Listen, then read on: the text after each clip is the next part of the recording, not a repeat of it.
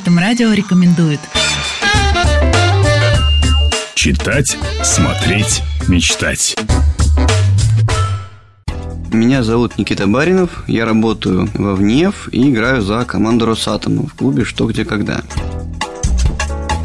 Читать.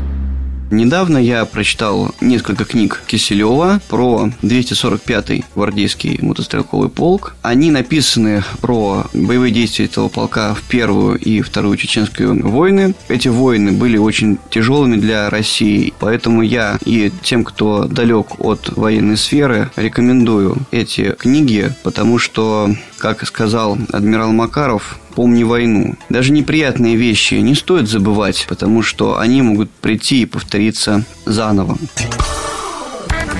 Смотреть. Я рекомендую посмотреть фильм «Дорога на Берлин». Это тоже фильм о войне. Он показывает как раз ту трудность дороги на Берлин, которая начиналась в степях Придонья во времена тяжелых поражений показывает, как люди меняются и в жизни, и в частности на войне. Он имеет достоинство фильмов Шахназарова, но, на мой взгляд, он лишен многих недостатков. Нет мистики в нем, он по известному произведению Казакевича. Это фильм, который, может быть, не соберет кассу, но он останется в сердцах тех, кто интересуется военной историей в ряду фильмов таких, как «Торпедоносцы» или «Бой идут не старики или менее известные фильмы, как «У твоего порога», которые знают, может быть, немного людей, но, как говорили ветераны, артиллеристы, это фильм про нас. Мечтать.